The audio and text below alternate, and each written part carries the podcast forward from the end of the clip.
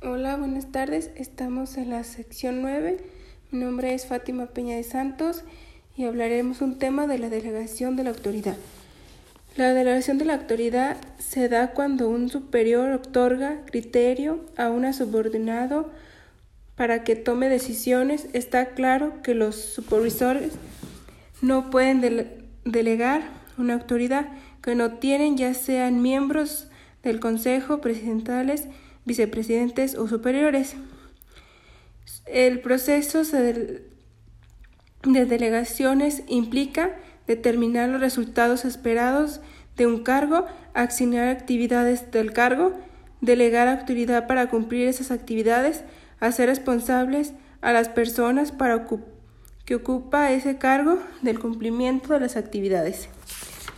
Tenemos como otro punto la autoridad del poder, antes de tratar el asunto de la autoridad dentro de la organización, será útil dirigir entre autoridad y poder.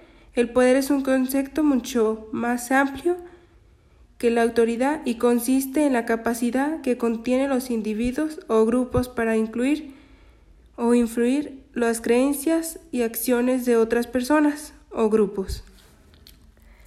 También tenemos como otro punto la delegación del poder de decisiones. En los últimos años se han, se han estado de moda utilizar una variedad de enfoques para delegación del poder, decisiones, empregomentet, es decir, que los empleados generen o equipos de todos niveles de la organización reciban el poder de decidir sin solicitar autorización de su supervisor. También tenemos como otro punto autoridad de línea, personal de SAF, delegación del poder, decisión y descentración.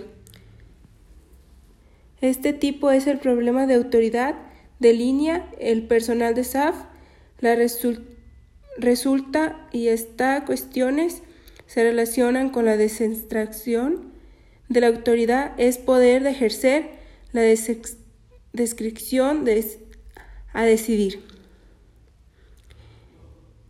La relación de autoridad verticales o horizontales son los factores que posibilitan la organización, facilitan las actividades departamentales y brindan coordinaciones de una empresa.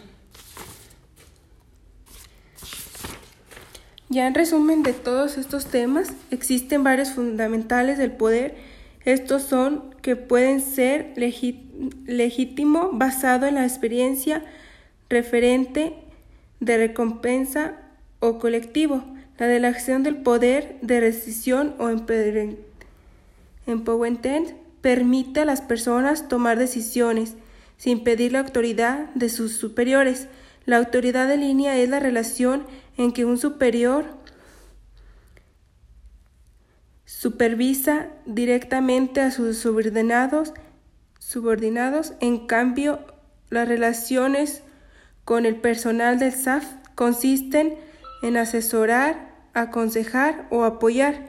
La autoridad funcional es el derecho o controlar procesos, prácticas, políticas y hasta determinados asuntos en departamentos distintos al de la persona. Es una pequeña parte de la autoridad de un gerente de línea y para que funcione debe definirse específicamente.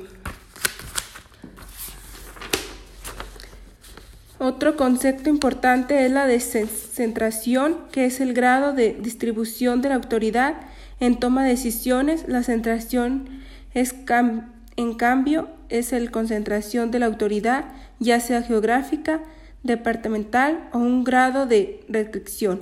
La delegación en la toma de decisiones. El proceso de delegación en la autoridad implica determinar los resultados, alcanzar, asignar actividades, delegar, delegar autoridad para realizar las actividades y hacer responsables a los resultados a las personas. Los fracasos en las delegaciones efectivas al mundo se debe a actitudes personales. Una delegación débil puede superarse al considerar las actividades y metas, mantener una comunicación abierta, estable, controles efectivos y motivar mediante recompensas apropiadas. La autoridad previamente desestabiliza puede reconocer el equilibrio es la clave para descentralización apropiada. Esto fue la parte de la sección 9. Concluimos con eso.